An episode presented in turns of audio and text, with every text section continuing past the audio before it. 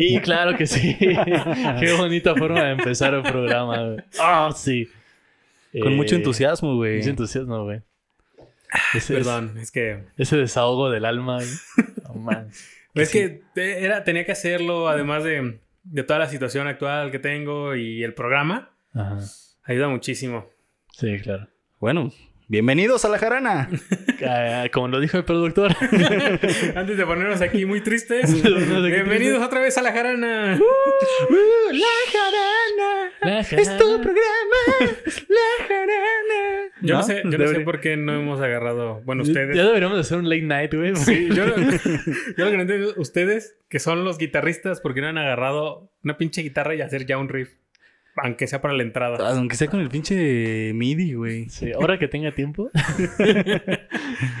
ahora, ahora que termine de ver las lista de montón de animes y series que tengo pendientes. güey, Siento, siento que cometí un error, güey, al ponerlos a ver anime, güey. Cometiste un grave error, güey. No mames, o sea.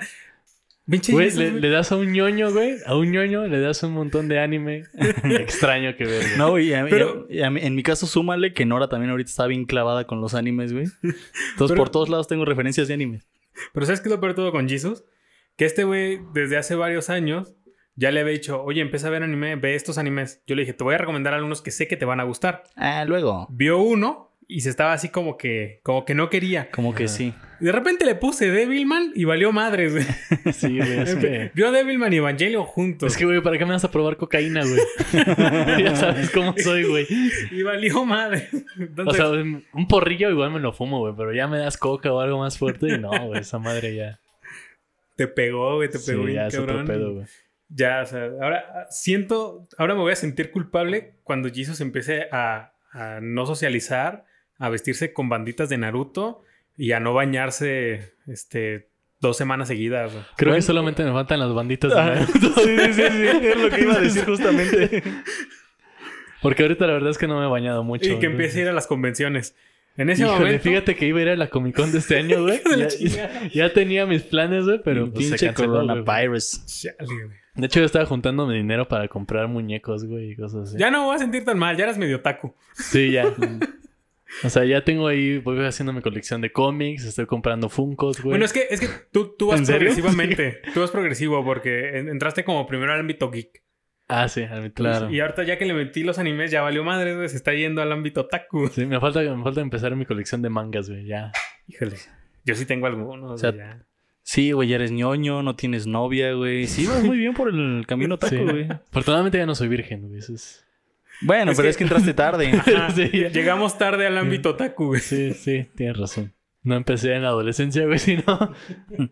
¿Quién sabe, Si güey? no, quién sabe qué sería de mi vida, güey. Sí, es que tú te fuiste a los rockstar en la adolescencia, güey. Ajá, Ajá. sí. Eso fue la ventaja. Sí, bueno, pues nos presentamos. Mi nombre es Jesús Suárez, güey. Me acompaña Abraham González, ¿Qué onda? el otaku mayor. güey.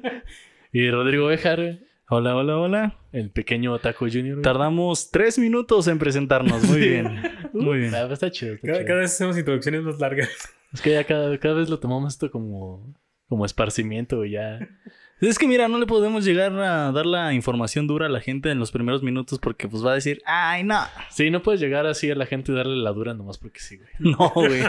No, eso no está bien, güey. Se, No, la se tienes que endurecer de a poquito, güey.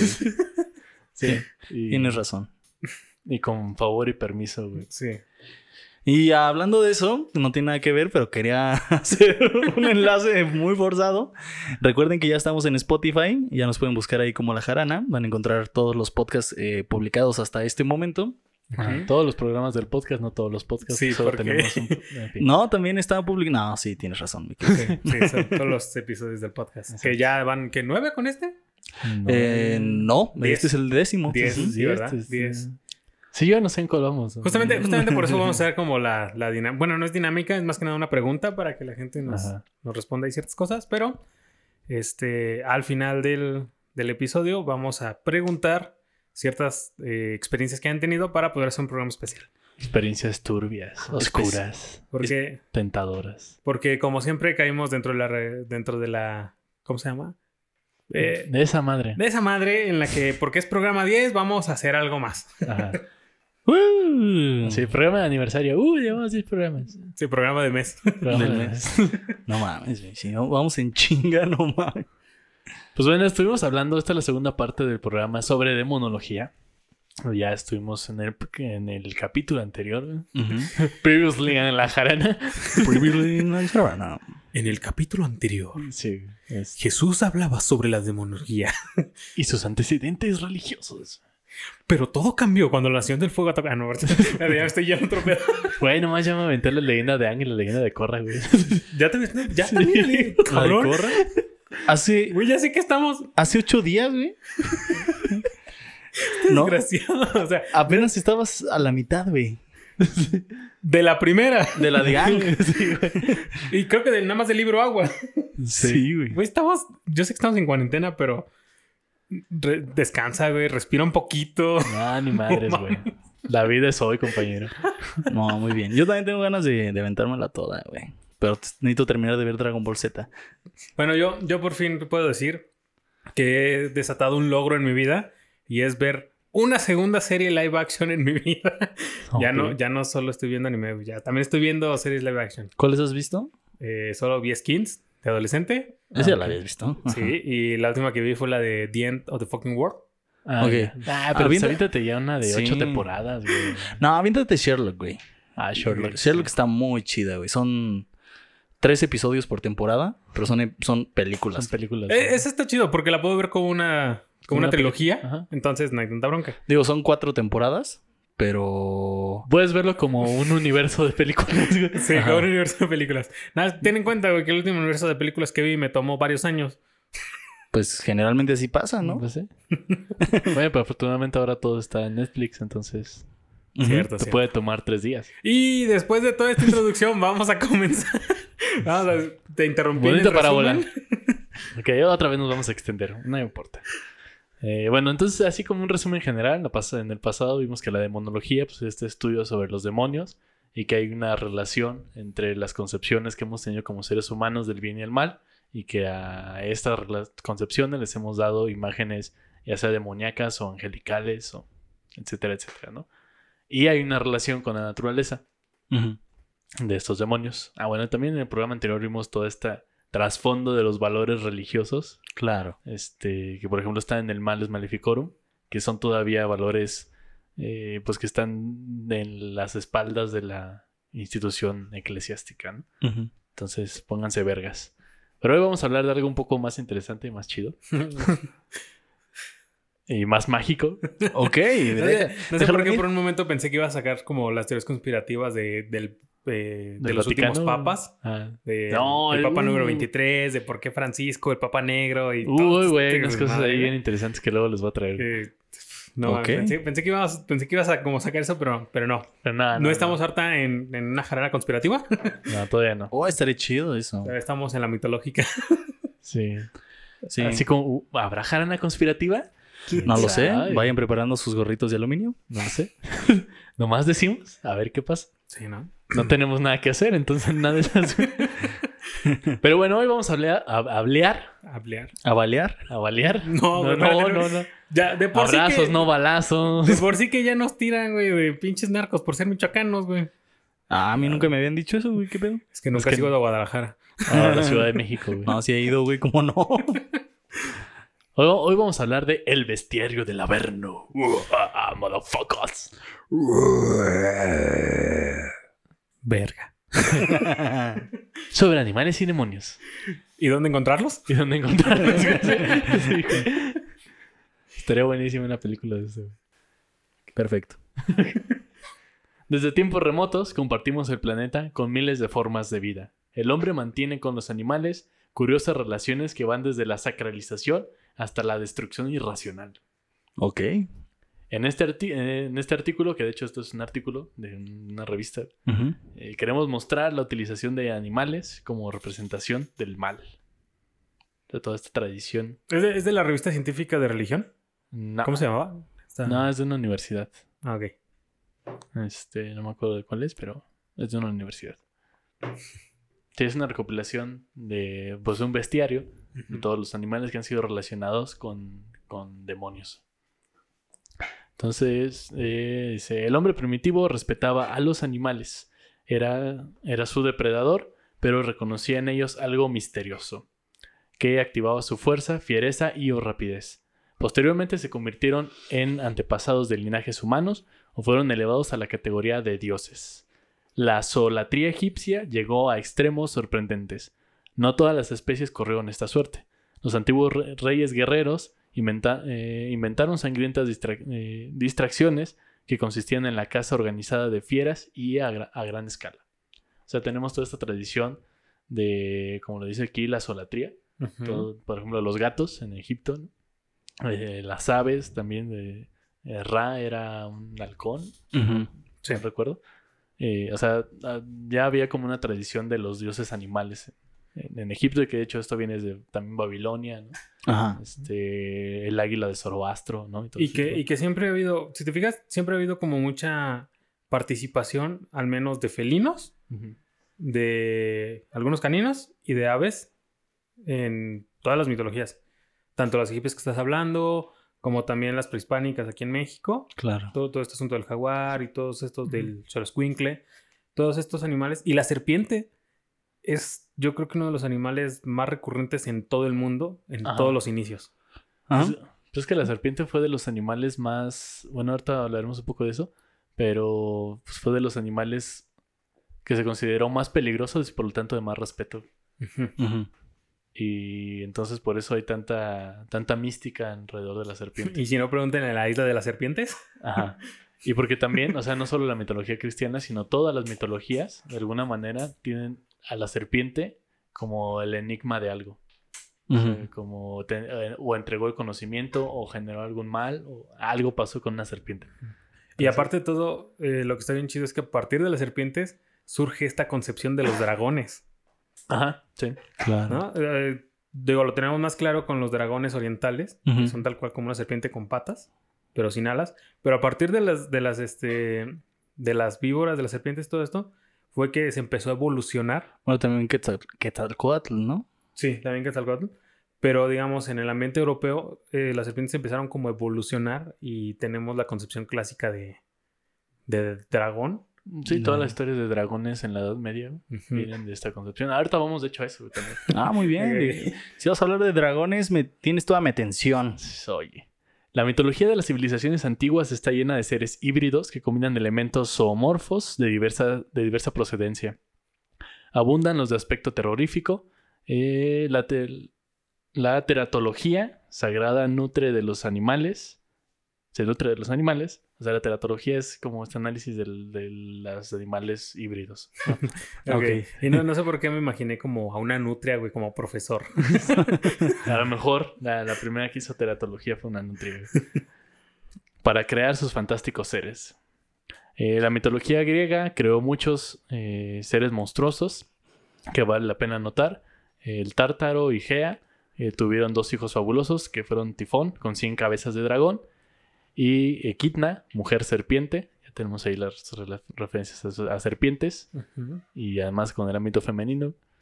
De ellos nació una original prole, una- bastantes seres, que fueron el cerbero o el can cerbero, eh, la quimera, la esfinge, la, la hidra, eh, el león de Nemea, etcétera, etcétera. ¿no?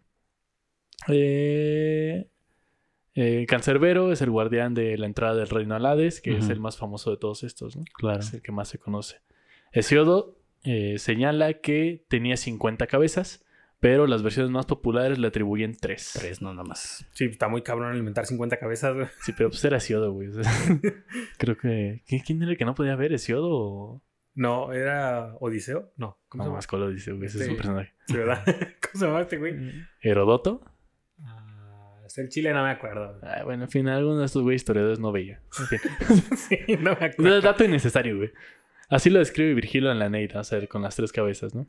Y las serpientes le daban un aspecto más feroz aún. O sea, el cancerbero rodeado de serpientes güey, que lo protegían. La lucha entre el héroe y la bestia es un lugar común en la mitología eh, griega. Eh, Teseo venció al Minotaurio. Al Minotaurio, güey. Minotauro. Eh, Belerof- Belerofontes. Chale, pinche número raro. Belerofontes a la quimera. Jasón venció al dragón de Cólquida. Y Perseo eh, salvó a Andrómeda de un monstruo marino. Eh, Heracles a, a la Hidra, ¿no? Ah, ahorita, ahorita voy a hablar de Heracles. Ah, perdón. Pero bueno, es que Heracles mató un chingo. Sí, güey. Sí. O sea, Para- pero, pero Heracles tuvo más tuvo aventuras más arriesgadas, güey. Para, para que sepan, que Heracles estamos hablando de Hércules. Ajá, exacto. Hércules. pues, Nada más que Hércules es la versión romana de llamarle Heracles. Ajá, sí. Claro. Hércules o Heracles se enfrentó al león de Nemea, a la hidra de Lerna, al jabalí de Erimanto, Ah, al toro de Creta y a las yeguas antropo- antropófagas, no, antropófagas de Diomedes, Ujú. y al dragón del jardín de las Hespérides y al cancerbero. Claro. Cuando fue a Hades. Ah, Exacto. También en la cultura andina los animales juegan un papel importante en la mitología. Las, son célebres las divinidades Chavín, que combinan elementos de jaguar, ave rapaz, serpiente y quizás caimán. Por su parte, la iconografía Moche nos muestra a un héroe mitológico, el llamado personaje F. Ok. Si se llama personaje. F en el chat. F en el chat. Sí, F en los comentarios. enfrentado a monstruosos seres, en su mayoría de origen marino. Eh, trasla- trasladémonos ahora a Eres y a- en Israel. una ciudad. Ay, güey, nos vamos a tardar un chingo, ¿no? Sí, güey. Mejor, Para- hay, que- mejor hay que platicarlo desde aquí. Ok. Para ver el asunto de los animales impuros, el libro del Levítico contiene numerosas normas. El Levítico es el libro de la Biblia. Ah, ok. Este, eh, que permiten a los hebreos mantenerse puros de acuerdo a su condición de pueblo elegido. Perdón que te interrumpa, pero dijiste Levítico y antes de eso estaba pensando en el Leviatán, güey. Ah, todo lo de Leviatán. Y, y dije, güey, nos vamos a ir hasta Atlantis, estaría verguísima. pero, No voy a hablar de la Atlántida, pero, pero sí de Leviatán. ok. Solo así podían participar en las ceremonias religiosas. Eh, en el capítulo 11 de Levíticos se menciona a los siguientes animales cuya carne estaba prohibida, güey. Los que no tengan pie partido, pezuña hendida y o no rumien. O sea, el camello, el conejo, la liebre y el cerdo. Ajá. Esos no se pueden comer. Animales marinos sin aletas y escamas. Ujú. Que el delfín, güey. No, el delfín tiene aletas, güey. ¿Cuáles Sí, tiene tienen aletas. güey? Eh, los caballitos de mar. Ah, los caballitos de mar. No, pero Los tiene los escamas. ¿no? ¿No tiene escamas el caballo de mar? Los No, camarones, güey, no tienen aletas ni escamas. Sí, los camarones, te digo, los cangrejos, este... Pulpos. Las algas. Ajá, pues básicamente todos los mariscos estaban prohibidos. sí. Las aves, el águila, el quebrantahuesos, que es una especie de halcón. Órale. Eh, Tiene un nombre muy meral, güey. No, güey. pero sí está bien chido. Es un, como un buitre, ¿no? De hecho. Ajá, sí existe un buitre que también se llama algo así, ¿no? Como Ajá. quebrahuesos o algo por el estilo. Ajá, Sí, no sé. Que sí vive actualmente. Sí, de hecho sí. Sí. Tiene ese nombre. Milano, no sé qué sea un Milano, güey. es una tienda de ropa. No, pero aquí es un ave, güey, no sé. No mames, cada quien sus referencias, güey. Tú piensas en una tienda de ropa, yo, güey, yo pienso en la nave de Guardianes de la Galaxia, güey. Sí, El buitre, el cuervo, la avestruz, la lechuza, la gaviota, el mergo, no sé qué es un mergo, güey. Una ibis, un cisne, un pelícano, un calamón, güey, ¿quién sabe qué es un calamón? Una garza cigüeña y Que es un calamón, ¿no? Una... Es un calamón. Son... No sé por qué me imaginé, güey. O sea, imagínate al Kraken peleando contra el Leviatán, güey. Uy, eso estaría bien Pinche loco, pelea épica, güey. Bueno, seguramente los que están viendo, bueno, están escuchando el podcast en YouTube, sí van a tener como un referente visual de todos estos. Sí, seguramente. sí, si a producción no se le olvida ponerlo, güey, sí, siempre es... Todo tipo de reptiles estaban prohibidos, güey. Insectos que no sean saltadores. O sea, un chapulín te lo puedes comer sin pedos. Ok. Además, los ratones, la comadreja, el topo y el murciélago. Qué Y bueno los- que el murciélago estaba prohibido. Y los, estos, ¿cómo se llaman? Los... Es, es que el coronavirus es por los... ¿Cómo se llaman? Los... Lo- el pangolín. El pangolín, güey. Los Sí, no como pangolines. No mames. Si, si me preguntas a mí, yo hubiera prohibido todos, pero bueno. sí. Sí, pero bueno, son judíos, güey. Podrían comer res. Ah, Marvin Harris. qué bueno que en este caso su, la res no era su criada. Referencias chingones. Del capítulo anterior. De, De la ante anterior. ante- así, ante, Ante- anterior. ante- El capítulo 7. Sí. Marvin Harris, que eres un antropólogo bien chingón, güey, propone que además de la cuestión religiosa, estas especies fueron prohibidas porque de hecho su carne no es conveniente o es de difícil acceso. O sea, por una cuestión hasta económica. Ajá. Era como muy pelada eh, capturar o criar estos animales, entonces... Era muy difícil. Porque si nos Ah, bueno, sí, escuchan güey, fuera pero de. sí, si nos del escuchan norte. fuera de, de Michoacán Ya, ya entendí, güey. y de. Querétaro, Creo que pelado significa fácil y aquí lo usamos en connotación para difícil. No, ya entendimos que en el norte, güey, es para... Eso tiene otra concepción. Sí, que es muy fácil. Mm. No, está pelada. Eh, Exacto. Está pelado, barco. Bestiarios, naturalistas y portentos. La iconografía cristiana es un amplio terreno para el estudio de los animales simbólicos.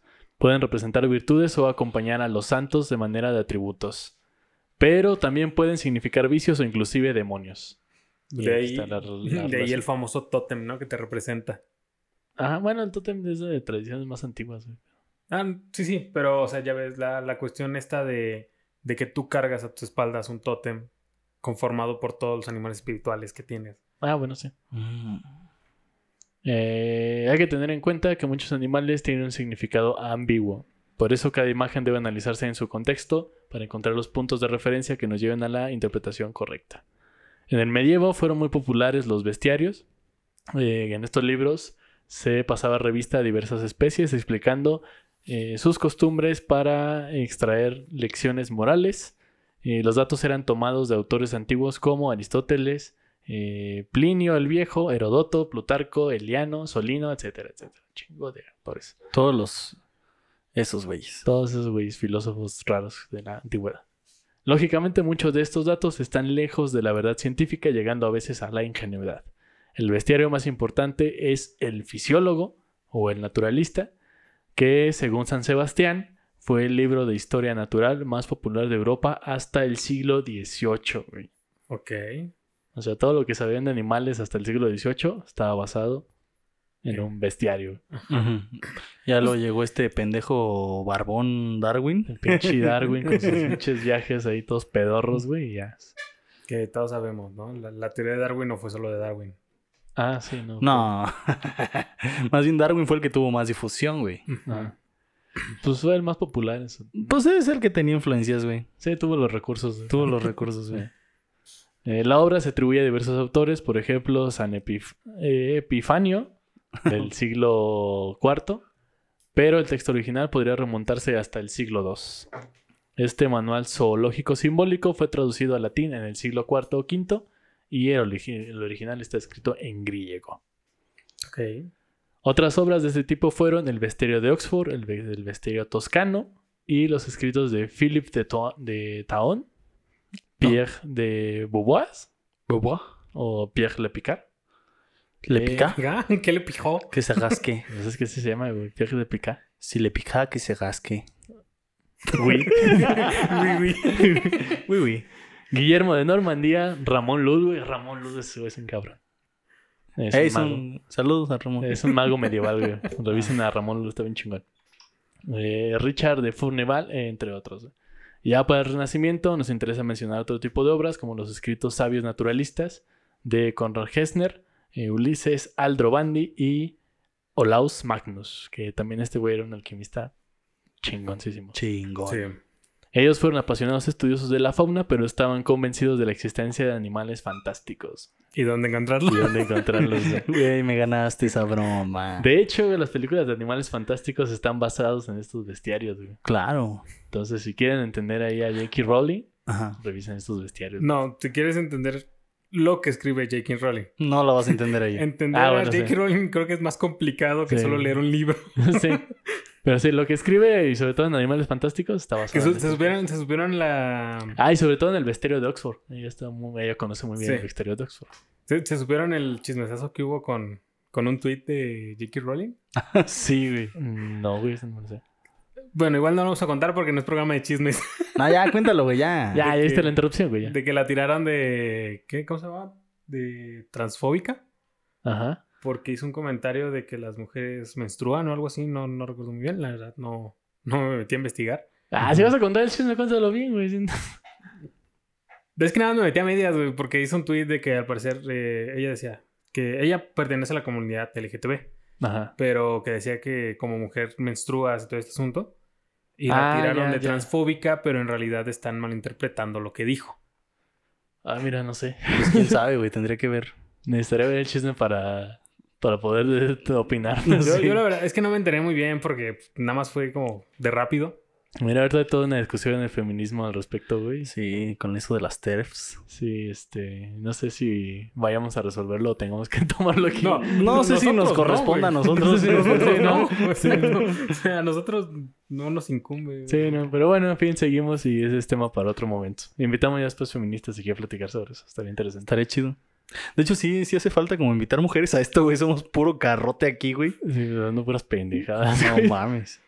Y mucha misoginia. Mucha misoginia. Bueno, pero la misoginia no viene directamente de nosotros en su mayoría.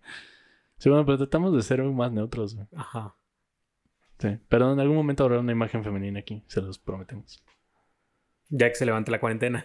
Una Sí. imagen en un podcast, güey. Sí, a huevo, güey. Una voz. Estaba pensando no- en... Sí. Nos estamos yendo a otro punto. Vamos a regresar. En fin, Gessner fue un médico y naturalista suizo que escribió una gran enciclopedia animal, Historia Animalium.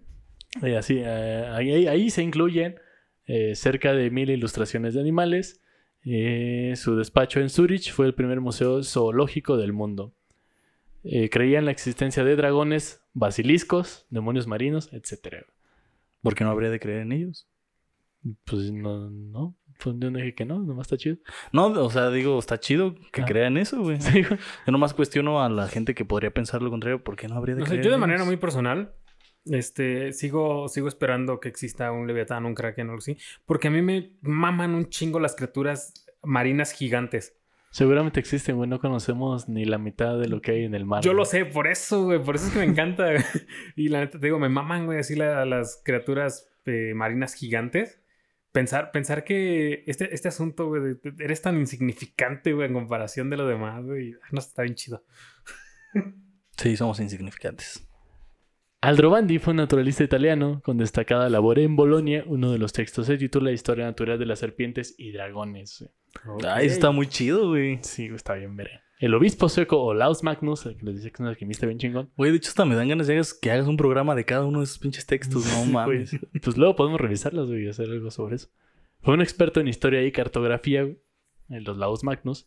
Eh, son célebres eh, sus mapas donde ubica las zonas donde viven monstruos marinos y prácticamente fue el inventor de la temida serpiente de mar. Mm. Esos mapas también están bien chingones, güey. Así te dice, en esa parte del mundo habitan tales seres. Es como ver un mapa de Pokémon, güey. Está Sí. verguísima, güey. Qué chido, güey. Estas creencias iban de la mano con los relatos de seres fantásticos, portentos o mirabilia, escritos por los viajeros europeos. Eran los tiempos de la exploración y o conquista de tierras americanas, africanas y asiáticas. Si los científicos del siglo XVI estaban convencidos de la existencia de animales monstruosos, no nos debe extrañar el traslado de estas fantasías a la iconografía demoníaca.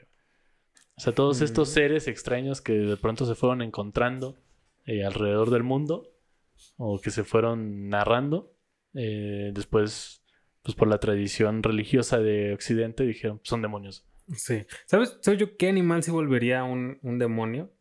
Y no sé si lo, es- si lo catalogan como tal o no, pero el ornitorrinco. Güey. Pues no, no, creo que no está catalogado hasta donde sé, ¿no, güey? Es- Pues es que no tiene mucho tiempo que se descubrió el ornitorrinco, güey, tampoco. Ajá, ¿no? Tiene, o sea, lo mucho tiene un siglo, güey. Pero es un animal bien raro, güey. Sí, que además se reproducen en condiciones muy específicas, güey. Es el único mamífero que pone huevos. Sí, por eso realmente de los animales, güey. O sea, Además es el único mamífero que puede ser un ¿cómo se llama? agente secreto, güey. Este pendejo. eso es lo más verga, güey. Bien simplón, güey. Y si quieren saber cómo hacen los, los ornitorrincos, güey, vean un capítulo de leyendas legendarias. Sí, va haciendo como ornitorrinco. Eso, eso es hermoso, güey. es, es increíble. Sí, no lo voy a hacer aquí porque no me sale como abadía. No, güey, no, ni, si- ni siquiera hay que intentarlo, güey. Sí, o sea, no, eso es. No, no, no, no, no puedes comparar, güey. O sea, Sí, no, no voy a comparar con Zambadía, güey. ¿no? este, bueno, entonces vamos a hablar de el diablo y sus secuaces, güey. El diablo es el ángel rebelde, el enemigo de los planes divinos, el tentador de la humanidad.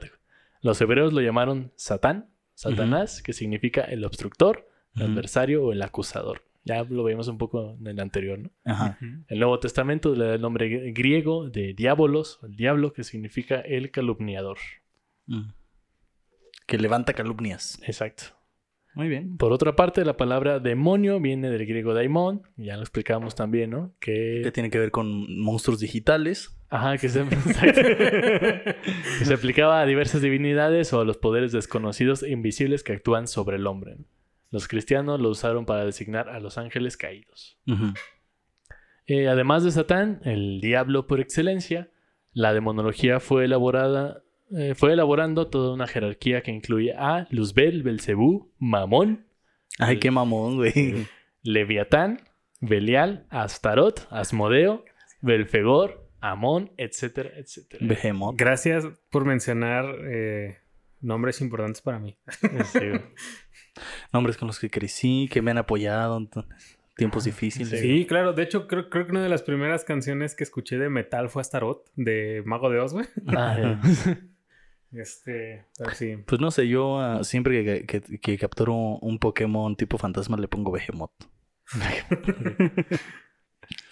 Los demonios tenían la facultad de aparecer tomando una forma física. Eh, Pedro de Medina, que fue un padre del siglo XVI, escribió que forman cuerpos aparentes hechos de aire. Además, podían manifestarse introduciéndose en cualquier objeto, animal o persona. Ok. El gato está llorando. güey. Sí, eh, eh, empezaste a mencionar nombres demoníacos y el gato empezó a maullar muy cabrón. Sí, yo no Eso sé. no es maullar, es- es- no mames, está berreando. Perdón, gato, ya casi acabo. no es cierto, todavía no. El arte cristiano retrata al diablo eh, recién desde el siglo VI, sin contar las representaciones de la serpiente del Edén que aparecen antes de, de esto. Eh, la iconografía diabólica nos presenta al maligno personaje con rasgos cada vez más terroríficos y repugnantes. Recordemos la reflexión de Dante, de Dante Alighieri. por. Ajá. Eh, si fue tan bello como es deforme, como deforme soy, y osó levantar sus ojos contra su creador, de él debe proceder sin duda todo mal. O sea, esto yo lo diría Dante en el siglo XIV. Moralino. Eh, de alguna manera sí. Moralino, pan y vino. Ok. Ignoremos ese chiste. Ahora leemos una descripción del famoso demonólogo Martín del Río, es un demonólogo del siglo XVII.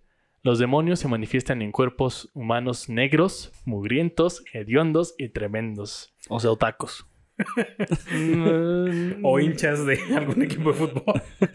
Voy a repetir, güey, la definición con más cuidado, güey. Porque esto Yo no está quiero ser racista, ¿eh? Es que esto está muy cabrón, güey. Los demonios se manifiestan en humanos, eh, en- se manifiestan en cuerpos humanos negros, Ah, ok. mugrientos, hediondos y tremendos, güey. Yo por eso dije, mencioné los hinchas, güey. Ya sé a dónde iba si no quería hacerlo. De nariz deformadamente chata o enormemente aguileña, güey. De boca abierta y profundamente rajada. De ojos hundidos y chispeantes. De manos y pies ganchudos como un buitre. De brazos y muslos delgados y llenos de pelo. De piernas de burro o de cabra. O sea, otacos, pues. Mira, güey, ahorita con todo el Black Lives Matter y esas cosas, güey, yo... Yo por eso no, que- yo por eso no me quería meter a ese tema, güey. Yo por eso mejor dije hinchas o algo así por el estilo. Porque sé a dónde ibas. O sea, si quieren saber de dónde viene todo el racismo en Occidente, güey, aquí está, güey. O sea, estas definiciones de lo demoníaco relacionado a cierto tipo de personas, cierto tipo de corporalidades, o, o sea, es esto, güey. Que es un poco lo que hablábamos en el episodio anterior. ¿Qué habla? Ajá, sí. O sea, muchos de los problemas aquí están, güey. Nada más que, pues la gente no lee esto, güey. Entonces, o lo, o lo consideran como algo absurdo, güey, que irracional, ¿no? Y es como, pues es que de hecho por eso, güey, ahí vienen los problemas de esto absurdo e irracional. Claro. Los ángeles rebeldes perdieron su, belle- su belleza para convertirse en bestias espantosas. Nada mejor que la obra de John Milton, poeta chingón inglés del siglo XVII, para imaginar la diabólica metamorfosis. Y Milton dice, grandes aplausos y unánimes elogios mereció la conducta de su jefe supremo a todos los asambleístas allí reunidos. Sin embargo, un fenómeno inesperado turbó la satisfacción de Satanás pues que, solidarizadas con las serpientes otras especies animales repugnantes civiles, hicieron su aparición tomando en ellos cuerpos eh, los diabólicos espíritus allí reunidos. De modo que muy pronto fue terrible el estridor de los silbidos de aquella asamblea de monstruos que mostraban sus cabezas temibles y asquerosas, tales la del escorpión, el aspid, la hidra, eh, la cerasta, armada de cuernos y otros animales repulsivos, e incluso el mismo Satanás viose convertido en dragón. Ok. Esta relación ahí que re- relata Milton, güey, también de la asamblea de los demonios, está bien chida. Sí, está bien chingo. Que no me acuerdo de qué libro es, güey. Este. Ah, es del Paraíso Perdido, güey. El Ok. Paraíso Perdido de John Milton. Está bien chingón. Los demonios eh, acostumbraban a aterrorizar a los santos cuando no podían vencerlos con tentaciones. Para esto asumían formas bestiales que rendirían a cualquiera. San Antonio tuvo que soportar el ataque de los leones, osos, leopardos, toros, serpientes, áspides, escorpiones y lobos. Lotería. Lo tenía, güey. Ok. Entonces ahora vamos a hablar de el demonio caprino. O el que más conocemos como la cabra. güey. Ajá. Caprino. Una de las imágenes más conocidas del diablo es la del macho cabrío. Un macho cabrón, rodeado de repulsivas brujas, preside el aquelarre o el Shabbat. Es la imagen de Befomet que tenemos. Ajá. Esta figura se repite en pinturas y grabados cuyo paradigma es el aquelarre de Goya. Eh, la obra se encuentra en el Museo Lázaro de Galdino en Madrid. Por quien quiere ir a verla a Madrid, güey, ahí está. Sí, güey, como lo tenemos aquí a la vuelta. Sí, güey. Y como ahorita se puede viajar tranquilamente. Claro. Esta representación se inspira en Pan, o el dios Pan, que eh, también hay una pintura, una pintura de un pintor que se llama Silvano. Ujú. Aunque no sea Silvano Aureoles. No, no es ese pendejo. Ese desperdicio de células no, no es. El Ajá. antiguo dios de bosques y pastores. Claro. Es que es el dios Pan. Eh, el sentido de la voz de... Perdón, güey, es que me imagino un pan, un panecito, güey, estilo como, no sé, un pan bimbo, güey, con cuernitos, güey. con manitas, güey. Ahí va a estar el meme del dios Pan, güey. Sigue le faltando el respeto a Pan, güey. Es que, eh, o sea, imagínate, así un panecito, güey, con manitas, ojos y todo, y, y una aureola angelical arriba, güey, y su, y su bastoncito, güey, de pastoreo. Ok, este meme se suma a los memes de Quesimito y Don Marciano. Y un marciano. El sentido de la voz de Pan es todo, de manera que bajo su nombre es adorada la- a la naturaleza toda. Tenía cuernos, pelos y piernas de macho cabrío. De similar aspecto eran los traviesos sátiros, que formaban, o los faunos, mejor conocidos como los faunos, que formaban el cortejo de Dionisos o de Baco. Sí, yo cuando pienso en el dios Pan me imagino en... me- pienso en un fauno. Un fauno, sí. Ajá. Pues es que era eso, era un- prácticamente un fauno. Pan y los sátiros se relacionan con lo sensual e instintivo. Sir, Sirlot eh, señala que los vellos de las patas simbolizan la vitalidad de los instintos. Sirlot era un demonólogo. Ujú, Ok.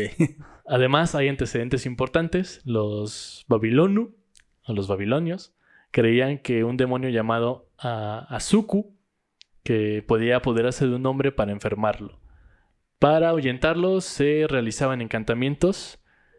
Eh, ah, a ver, a ver, pues, ya me perdí. Eso de Azuku me sonó muy a, a lo que estabas hablando de, de la mitología japonesa. No sé por qué el nombre me sonó así bien japonés. ¿Azuko? Ah, Azuku. Azuko. Ah. pues sí, no, yo estaba pensando en una bebida en polvo. Ah, Ok.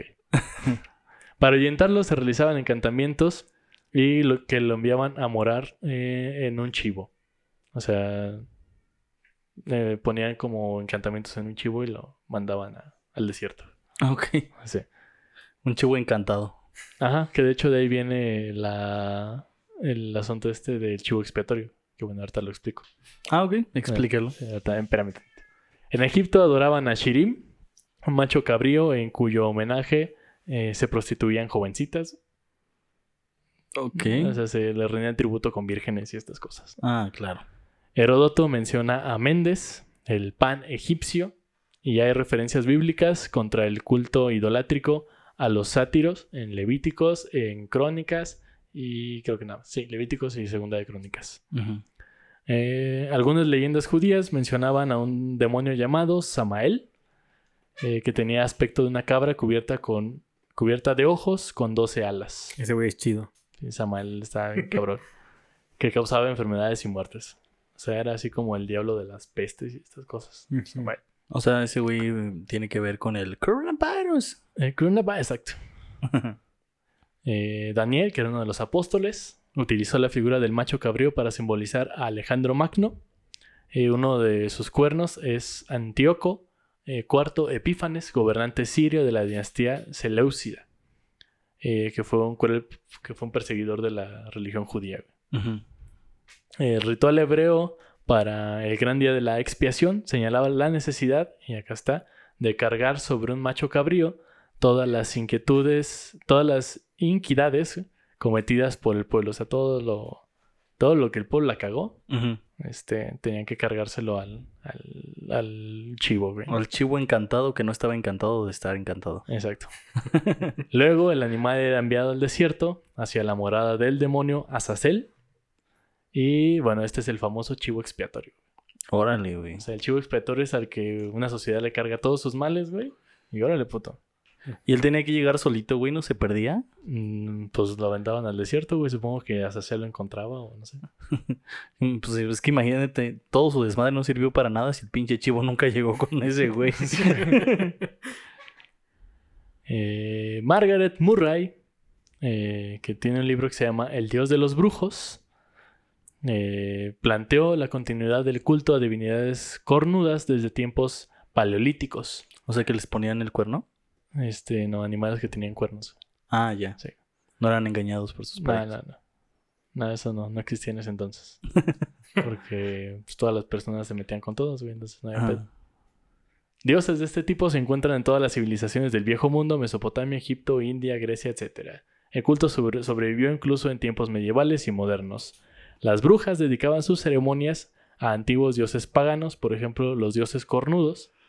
Y el problema surgió cuando los cristianos asociaron brujería con satanismo. güey. Ahí la cagaron. Ahí valió Sí. madres todo, güey, convirtiendo a las antiguas divinidades en demonios. Y eso sigue siendo hasta hoy en día, ¿eh? Cuando Pues es que el malinterpretan satanismo con brujería y demás cosas bien tontas.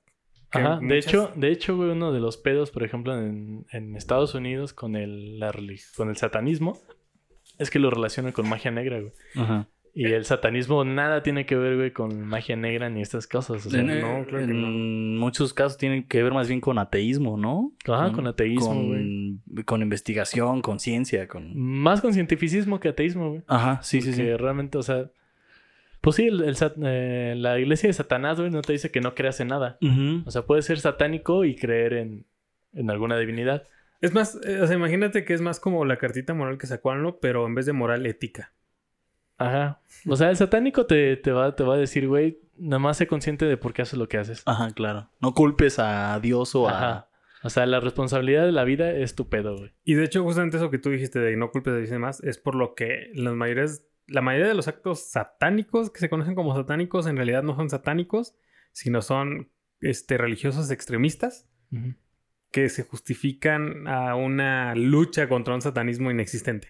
O sea, hay, hay vertientes del satanismo como en todas las religiones, güey, o como en todos los cultos, Claro. o asociaciones civiles, eh, o, o sí, o sociedades humanas, güey, que, pues así hay vertientes del satanismo que sí son terroristas, güey, y que son, este, o sea, así como rollos destructivos y estas cosas. Pero es como siempre, o sea, son los extremos Ajá, sí, claro, güey. se deslindan y nada más agarran lo que quieren agarrar. Sí, uh, un, un documental muy chido sobre esto, es un documental del 2018, que se llama Hail Satan. Ok. Sí, ya sé cuál. Ese está bien chido Sí. y ahí te explican cómo surge la iglesia satánica, güey, y cuáles son sus propósitos y todo el pedo. Véanlo, está muy chingón. Sí. Porque está más pensado en esta imagen de Satán como el que da el conocimiento. Mm, es que ni siquiera ellos creen en el diablo, güey. O sea, O sea, pero toman el nombre de Satán como Es que toman el nombre de Satán en el sentido en el que lo mencionaba ahorita, como lo extraño, como lo ajeno. Ajá. O sea, no, no es una imagen de... de un- No es la imagen cristiana, pues. Ajá, exacto, no es la imagen cristiana. Ya. Sí, de hecho, es casi una imagen personal. Es más como un concepto filosófico, güey. Sí, Sat- yo me refería a por qué toman el nombre. Mm. Satanismo es, una, es más un concepto metafísico para ellos que una imagen religiosa. Ujú. Pero el propósito de tomar el nombre Satán, satanismo, o sea, sí vi parte de, de- de esta cultura cristiana o parte de... Mm, pues parte de alguna manera como protesta. Ajá. O sea, sí, va bien. Má- más bien en ese sentido iba mi pregunta. Viene como protesta a- al, al cristianismo, pero na- nada tiene que ver con, con el diablo cristiano. Y bueno, las brujas fueron acusadas de adorar al diablo y así la- lo confesaban en los tribunales, ya que era imposible resistir el tormento. O sea, era tan- Lo confesaban y si no lo confesaban era porque estaban... Exacto, güey. O Porque sea, eran brujas. Sí, los juicios de Salem, güey, son del peor ejemplo de justicia, güey, que pueda haber. No O mames. sea, es como, te decimos que eres bruja, no, no es cierto. Ah, entonces eres bruja. güey. Ah, entonces sí. eres bruja. Ah, porque estás negando que eres bruja. güey. Una Ajá. bruja negaría que es bruja. Ajá. Y si aceptas que eres bruja, pues, güey, aceptaste que eres O bruja. sea, eres bruja. Porque Ah. Dios te hizo decir que sí eres bruja. Exacto. Entonces, eh, te iban a chingar de cualquier forma. A propósito, el simbolismo del cuerno está ligado a las ideas de fuerza y poder. güey. Y si no me creen, vean la imagen de la Virgen de Guadalupe. güey. En la parte de abajo, los cuernos de la luna. güey. Claro. Ahí está. Y además la luna, güey, que tiene que ver con la feminidad y con toda esta tradición pagana. güey. Ajá. Sí. Yo pienso en el cuerno de la, ambu- de la abundancia de, de Zeus. Ah, también, güey. Ajá. También eso es una parte de... Otro de los elementos de los demonios son las alas de murciélago. Una Ah, claro. característica de las figuras demoníacas son sus alas. Todo espíritu tiene alas, escribió Tertuliano. Y efectivamente, ángeles y demonios son representados como seres voladores. Claro. En el siglo XIII se definen las típicas alas demoníacas que han sido tomadas de los quirópteros y son influencia del arte oriental. Quiróptero es un murciélago. Ah. Sí. Ulala. Y, y eso de que vienen del, de, de Oriente, justamente. O sea, en Occidente no, no existían los demonios con alas. Claro. Las alas membranosas aparecen como atributo de los demonios chinos mucho antes que en Occidente.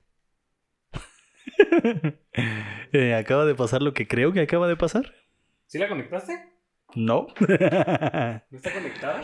Muy bien, ah, en este momento vamos a tener un, un corte porque aquí a nuestro compañero Jesus se le acaba de apagar su computadora. No, yo no. Lo más impactante son los diabólicos seres alados que pintó Li Long Mei en el siglo XI, de un pintor chino. Se trata de un rollo que se encuentra en el Museo Guimet de París. Ulala. Ulala. Oui, merci. Eh, Bultrasaitis estudió numerosos. ese Es otro monólogo. güey. Eh, ¿Pulta qué? Eso me sonó a Transformers. Ah, no, Baltrusaitis. Ah, ok. Baltrusaitis. es que no sé por qué lo, lo que dijiste me sonó como a Transformers. En fin, estudió numerosos elementos extre- eh, extremo orientales que fueron asimilados por el arte cristiano medieval. Eh, no olvidemos que en el siglo XIII Europa oriental este, es asediada por los invasores mongoles. Eh, los sucesores de Genghis Khan lograron penetrar en Polonia y Hungría. Y por su parte los misioneros franciscanos hicieron algo- largos viajes hasta China durante el siglo XIII y XIV. O sea, por eso hay como esta mezcla de pronto de elementos orientales en, en Occidente. ¿no? Eh, de hecho, la- el- lo que es el reinado de Marco Polo transcurre justamente en esa época. Eh, también debemos anotar que en algunos bestiarios el murciélago se convierte en símbolo del pueblo judío que odia la luz del día y ama las tinieblas. O sea, era como la imagen del, del demonio güey, para los judíos. Sí. Por su tenebroso aspecto, el murciélago ha sido considerado la mosca del infierno. güey. La- No ¿Por qué la mosca, güey? ¿Eh? ¿Por qué la mosca? Porque pues parece un insecto volador, güey. O sea, lo consideraron así como una especie de insecto volador.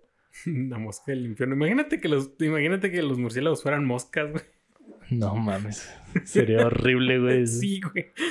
O sea, es- ¿se refieren a lo castrantes que son? O... Ajá. Sí. Pero murciélagos, güey.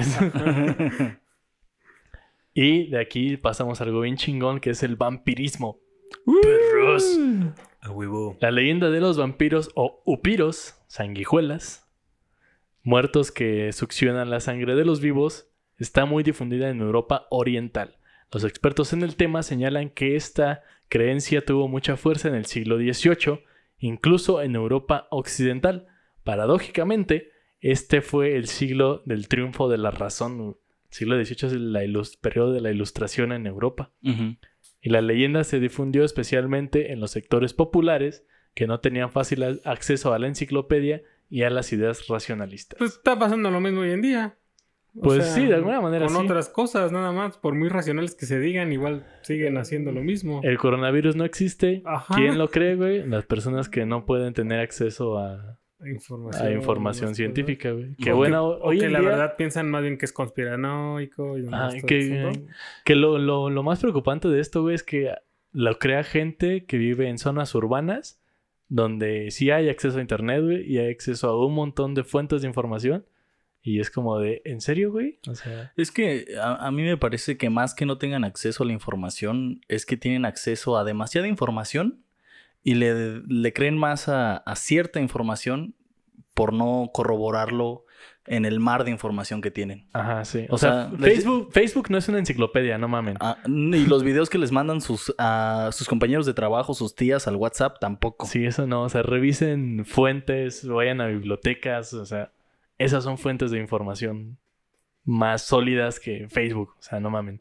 E incluso dentro de, de mismo internet, ¿no? O sea, hay revistas eh, especializadas, Claro. hay muchísimos artículos, hay información de las mismas instituciones en línea y aún así. Sí, o sea, realmente Internet ahí hay un montón de cosas. Y no, y no se pueden quejar del asunto de que mucha información está en inglés o demás idiomas, porque la traducción automática de Google Claro. ya te ayuda. Y hoy en día la traducción automática de Google ya no está tan mal hecha. Sí, ya, ya es decente. ya. Sí, está muy chida. Entonces no es como tampoco... Y en todo caso aprendan también idiomas, güey. Está bien chido aprender idiomas. Sí, yo no me refiero al hecho de que no, no, no aprendan idiomas y más, sino que a lo mejor hay gente que apenas lo está empezando a estudiar o hay gente... sea, Bueno, claro. Muchas cosas. o que no se le facilita también. Ajá, muchas cosas de, de por medio, pero digamos están estas traducciones automáticas que sí sirven, ¿no? Sí, o sea, ya medios para eh, investigar hay un montón. Entonces, pues ya, por favor, ya. Estamos en el siglo XXI, ¿no? Sí. Eh, En 1762 la palabra vampiro fue utilizada por Buffon, un escritor, para designar a una variedad de quiróptero sudamericano chupasangre. ok. O sea, Quiróptero ya quedamos que son los murciélagos. son los murciélagos. Eh, no hay duda de que el vampiro más célebre es el conde Drácula, inmortalizado por la- en la novela de Bram Stoker, en 1897. güey. Ujú. El escritor irlandés se inspiró en dos personajes rumanos del siglo XV, Vlad II Dracul, eh, Vaidova de Valaquia, que era como... ¿Ese era el empalador? eh, ese era el papá del empalador. Ah, ok, ok. Eh, miembro de la Orden de los Dragones. Y Vlad III Draculea, hijo de Dracul. Que, hace- que eso significa Draculea, güey, hijo de Dracul. Más conocido como Vlad Tepes o el Empalador. güey. Ese, güey. Oh. Drácula se hizo célebre por la crueldad con la que trataba a sus enemigos, realizó arriesgadas campañas militares contra los turcos y fue un guerrero valiente pero inhumano. No conocía la piedad de este güey. La Orden de los Dragones tenía como objetivo combatir a los turcos. eh, y bueno, dragón viene de Draco, eh, que es dragón en latín, y surge del término, y de ahí surge el término Dracul. Ok, O sea, Dracul es el de la Orden del Dragón. sí. Lo curioso es la similitud de la palabra drac, eh, diablo, en rumano. no sé por qué pensé que casi casi que ibas a decir Queen. Eso, No. eso es drag. Es drag con G. sí, yo sé, güey, pero olvídalo. Sí, eh, drac eh, en rumano es diablo. Esto acentúa el carácter siniestro del personaje. Sin embargo, ni Vlad II ni Vlad el Empalador tuvieron características vam- vampirescas. Fue el novelista Stoker quien combinó los crueles relatos de la historia rumana con la leyenda del vampiro. Y ya, pues de aquí surge el conde Drácula. Hablamos ahora de el Leviatán y la devoración. Ok. Ahora veamos otra típica imagen diabólica que es el Leviatán en acto de devoración, en específico en este acto. En pinturas y grabados se aprecia la entrada al infierno como una enorme boca que engulla a los condenados. Que esto está bien interesante porque ya los egipcios también tenían demonios que para ellos eh, se comían a las almas para llevarlas al inframundo. Entonces, bueno, ahí está un símil interesante. Esta imagen estaba muy difundida y utilizada también por Guamán Poma, que Guamán Poma fue un investigador de peruano del siglo XVI, más o menos. Que este, hacía como investigación naturalista y cosas así en Sudamérica. Ok. Eh, anota, eh, ya dijimos que era otro demonólogo, el símbolo concierne, es que sí, güey, son un montón de nombres bien raros. Sí, chinga. El símbolo concierne sin duda a la devoración final que la Tierra hace de cada cuerpo humano, después de la muerte, a su disolución, de manera que bien puede asimilarse a una gestión. O sea, es, la imagen del Leviatán es la imagen de la, de la Tierra devorando el cuerpo cuando es enterrado. Sí. Una vez condenada, el alma cae al infierno sin la menor esperanza de salvación y la absorción es definitiva. O sea, es básicamente un símil de la muerte, Ajá. como un cuerpo se descompone. Es el leviatán. El antecedente bíblico se encuentra en este texto. Y cito.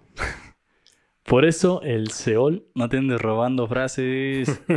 Ah, no, pues es que él no la inventó Badía, güey. Esa, esa es una frase universal. Es una frase universal, güey. Perdón, pero. Y por eso Seol eh, ha ensanchado sus fauces, ha abierto su boca sin medida. Baja allá la grandeza de Sión y su turba bulliciosa y alegre, que está en Isaías 5 al 14. Eh, o sea, esta es una cita bíblica, ¿no? De, donde relatan cómo, cómo aparece el Leviatán. Esto tiene cierta similitud con la mitología egipcia, como ya decía.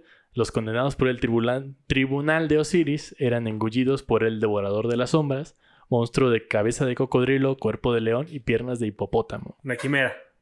Mm, No, no, no. porque la quimera es una...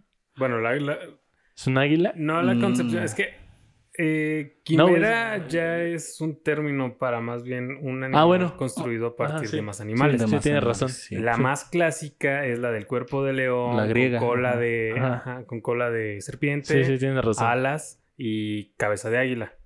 Sí. Sí, en ese sentido sí sería una quimera. Ok. Ajá. Sí, no, yo nomás quería mencionarlo, ¿no? Sí, gracias por ese. Pero está bien interesante la conformación, güey. Cabeza de cocodrilo, cuerpo de león y piernas de hipopótamo. Sí. Imaginarse eso Está bien feo, güey. Sí, güey, está bien loco, güey. Imagínate, no sé por qué me lo imagino Parece, parece un monstruo de anime japonés, güey. Yo me lo imagino sufriendo mucho, güey. Porque imagínate, piernas de hipopótamo es muy lento, güey. Ajá. Ajá, y muy grandes, güey. Además es en un cuerpo de un león. Ajá. O sea, güey. que el león en comparación al tamaño del hipopótamo es, es una mamada. Es un gatito, güey. Sí, güey.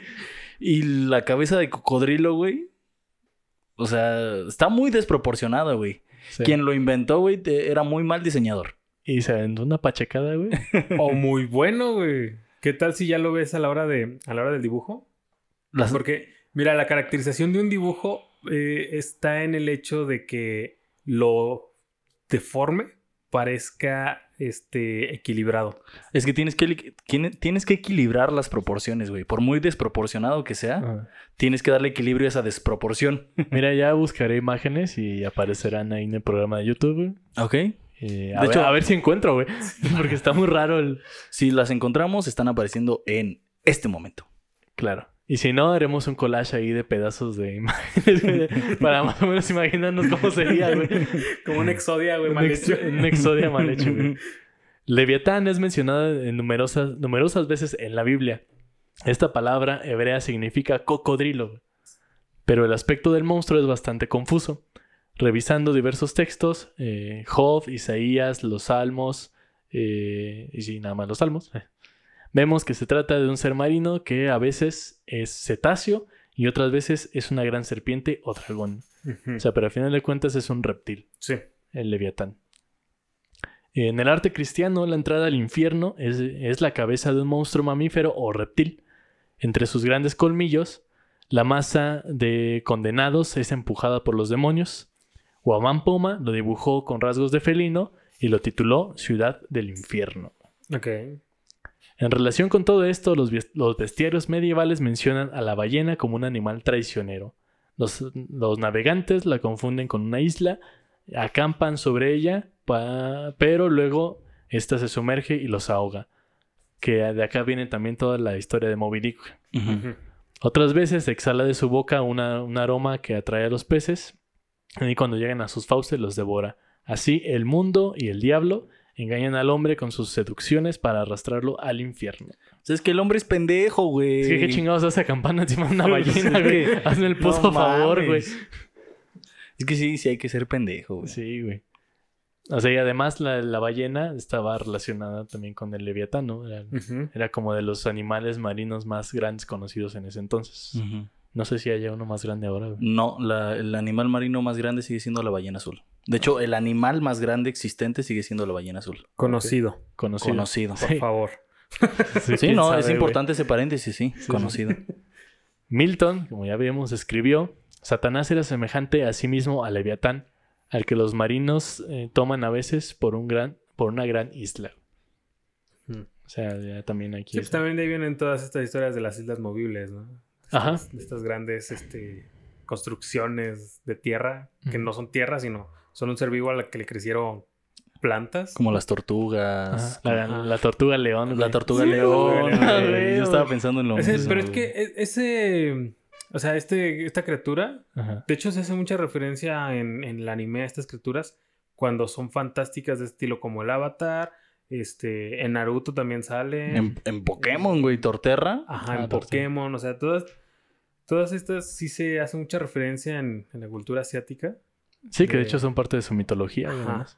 La tortuga que, que sostiene al mundo. Ajá, claro. Sí, porque además pues, los japoneses vivían en islas, güey, entonces Ajá, o exacto. sea, es muy entendible, güey, que le dieran vida a esas islas, ¿no? Claro. Eh, ahora vamos a hablar de los dragones y las tarascas. ¿Las tarascas? Sí, dijiste Sí, las tarascas. Sí, las Las que tarascas. están aquí, güey. No, otras tarascas más chingonas, güey. Pero tendrá que ver, o sea, el nombre. ¿Vendrá de- Mm, de- Yo creo que no, pero ahorita vamos a ver. Vale. San Bueno, Juan. Solo creo que a lo mejor Tarascas viene del Tarasco. las Aquí en. México Ajá. y aquí en Morelia, el Sí, no, Tarasca. de las Tarascas viene del Tarasco. Sí, y- ta- tarasca de las que voy a hablar acá es un concepto español. Ok, sí. Entonces, la- Mm, ok, bueno, ahorita vemos, ¿no? ahorita vemos. San Juan describe a Satanás como un dragón color de fuego con siete cabezas y diez cuernos. En el Apocalipsis 12.3. Muy saturado. El libro de San Juan. Pero está chido. Sí, el libro de San Juan es de los, güey, es de los libros más... El Génesis y el Apocalipsis son los libros más chidos de la Biblia. Siete cabezas y diez cuernos.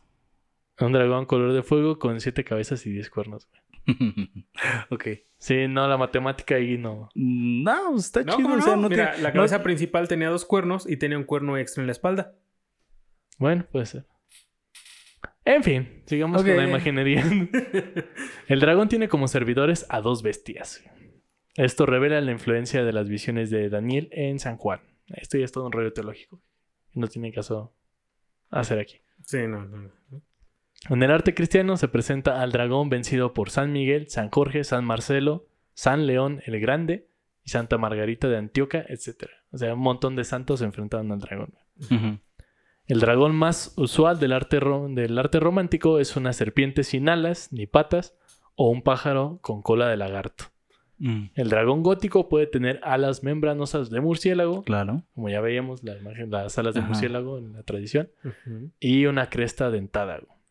Es, es el- la imagen del, del dragón occidental, güey. Ajá, el típico dragón de las historias medievales y Ajá. estas cosas. Sí, güey, pero- es- Eh, no es el completo completo y creo que lo vamos a ver. eh, vamos a hablar un poco tal vez de mitología celta. Ya lo habíamos anunciado desde hace un montón de programas, pero quién sabe Pero va a llegar, va a llegar. Este, es que hay muchos tipos de dragones en Occidente. Ujú. Y creo que uno de los que pretendo hablar es justamente esta primera imagen. Ajá. Que no es como un dragón completo, pero sí ya tiene una forma definida de dragón. Ok, Ok, lo veremos. No, no sé a qué te refieres con completo, pero. Algunas ilustraciones medievales representan el combate del dragón con el elefante. Este último es un símbolo de castidad. El maligno dragón se enrolla en las patas del paquidermo para vencerlo. O sea, el dragón siempre ha sido como la imagen del mal, y en este caso el elefante pues era la castidad. Entonces, la castidad peleando contra la lujuria, güey. Mm. ¿Por, qué, por qué el elefante sería la castidad? No tengo idea, güey. ¿Por La qué? trompa, quizá, güey. Porque, ¿Quién se cogería un elefante, güey? No mames. O sea, pero no me refería a eso, güey, sino más bien me refería a por qué agarrar un elefante como símbolo de castidad. No tengo idea, güey. Porque a lo mejor se cogían todo menos elefantes, güey. Pues está muy cabrón, güey, que se puedan coger un elefante. Por eso, güey. No sé, güey, no quiero meterme en la imaginación de la gente de esa época, güey. Sí, no. Ahorita no. En España y sus colonias era costumbre sacar en la procesión del Corpus Christi la figura de un dragón conocido como Tarasca, güey. Es un tipo de dragón. Además, eh, desfilaban figuras de gigantes y personas disfrazadas de demonios. Todo esto simbolizaba el triunfo de Cristo sobre el diablo y el pecado. Era un dragón que se alimentaba de, de una sopa de frijoles molidos, güey. Con tortilla y crema. güey. Sin embargo, el dragón puede tener otros significados. Es un animal fuerte y de aguda visión. Esto lo convierte en un buen vigilante. Es probable que su nombre se origine de la voz griega eh, dersein, y significa viendo o ver. Y por eso los dragones eran guardianes de tesoros y lugares sagrados. Ok, porque Que eso tiene lo que- ven todo. Que eso tiene que ver más con la tradición celta también. O sea, para los celtas los dragones no eran tanto seres diabólicos, No, de hecho eran seres súper inteligentes. ajá, sino eran más bien como guardianes y guardianes de sabiduría y estas cosas. Claro. Porque aparte también tiene, tiene esta concepción de que los dragones son seres antiquísimos y por lo cual conservan toda su, o sea, tienen en su cabeza toda la historia y todo el conocimiento que Ajá. pueda haber según va transcurriendo la historia, porque lo conservan todo. Y además se supone que cada nuevo, este, cada nuevo dragón ya nacía con las memorias de sus padres. Ajá. Qué chido, güey. Ahora hablamos de las serpientes y los basiliscos. Harry. Ya nos metemos así a Harry Potter, güey. ya. La serpiente Pues es desde de los dragones, güey. Desde los dragones, güey, sí. La ser- Bueno, desde Cancerbero, güey, ya estamos en Harry Potter. De hecho, Sí, Ya pasamos por la primera película, ya nos fuimos a la que ¿cinco? la de los Ahora dragones es la la 4. dos. Ajá. Sí, estamos haciendo un recorrido ahí por la mitología de J.K. Rowling. Pues yo, bueno, sí, no, yo estaba pensando en el hipogrifo, pero pues también un, un este, un tipo de, de quimera. La quimera, el hipogrifo, Ajá. sí. Pero no, el, el hipogrifo sí es diferente porque no es partes de animales, sino es como un caballo fusionado Caballo con ave. un águila, ajá, como, como con un ave. Ajá. Entonces, no tiene partes de este como marcadas de animales, sino que más bien se siente uniforme, por decirlo así. Como más orgánico. Más orgánico. Entonces Bueno, no es considerado tal cual una quimera por eso mismo. Porque no hay una división que te diga qué animales están conformándolo. Como si hubieras hecho un Frankenstein. Ajá, exacto. Ya. Ya, queda claro entonces. La serpiente es uno de los animales preferidos por el simbolismo. Su aspecto enigmático cau- cautivó a los pueblos antiguos. Estaba ligada a lo primordial, lo inferior, el mal, la astucia y o la, sa- la sabiduría. De, de que de hecho de ahí viene toda la tradición gnóstica también. El Pues, hecho de mudar de, de sí. piel Incluso la medicina, ¿no? La el medicina, símbolo- ¿Cómo se llama? El bastón de, mm, de Hermes. de Hermes. El hecho de mudar de piel la convirtió en símbolo de inmortalidad. O sea, nunca podía morir porque más bien se renovaba cada año, ¿no? Bueno, no cada año, cada temporada, Sí, cada cada cambio de estación, güey. En el Génesis, Satanás se disfraza de serpiente para tentar a Eva, esto ya lo sabemos todos. Por eso la primera imagen del diablo en la iconografía cristiana fue la serpiente del Edén. En el arte románico, la serpiente se, as- se asocia a la lujuria y de ahí que aparezca succionando los senos de mujeres voluptuosas. Mm. Esta concepción se denomina Fem Aux Serpens. O la, la mujer con una serpiente. Ok. Sí. Creo que yo tengo una imagen por ahí de que representa eso. Hay un chingo. güey. Porque la, ¿cómo se llama? La tenía para referencia de un Mm. escrito, de un cómic. Este, pero no sé si se pueda poner en el video de YouTube o no. Mm, pues mientras le esté tapando los senos, no hay problema. No, es que no se lo tapa. O sea, sí No, pero se los puedo tapar yo. Ah, sí. Ah, bueno. Le pones un... Ay, en fin, es una imagen. o sea, Ya pues. sé. Pero y, y aparte es una ilustración. Ajá, o sea, sí. ni siquiera es una foto, nada, es una ilustración. Ay, pero bueno. Sí. En fin, YouTube. Ah, igual yo voy a tomar medidas para que no haya pedo. El bestiario, el bestiario toscano. Pensé que iba a ser el bester gordillo, no mames. Esta parece una Fem Aux también, güey, No, pero no lo mames. es. güey. El bestiario toscano cuenta que el áspid guarda el árbol del bálsamo. La única forma de burlarlo es eh, adormeciéndolo con música, pero esta serpiente es astuta y se tapa los oídos. Uno, eh, uno con la cola y otro contra el suelo. Ok. Ok. Pudo haber usado también la lengua, ¿no? Eh, no le alcanza, güey, a lo ¿No? mejor. No sé. Sí, no sé. Bueno. Bueno, igual. eh, O sea, en fin, es una serpiente que protege un árbol, güey. sí. Este. Que es como un árbol de, de- de sabiduría. Se hubiera hecho unos taponcitos, güey, con las hojas. Ándale. y entonces pues, se tapa los oídos para evitar que la corren de ahí, ¿no? Eh, así son los hombres que no escuchan la palabra divina y prefieren las riquezas terrenales, güey. Que eso es la metáfora, ¿no? O sea, la serpiente que se tapa los oídos, güey, es... es, Pues este, eres tú que no quieres ir a escuchar misa, güey. eh, pues... En algún sentido sí, pero también todos los que como que ignoran la sabiduría y las tradiciones y... O sea, las tradiciones de sabiduría y estas cosas, ¿no? Como de...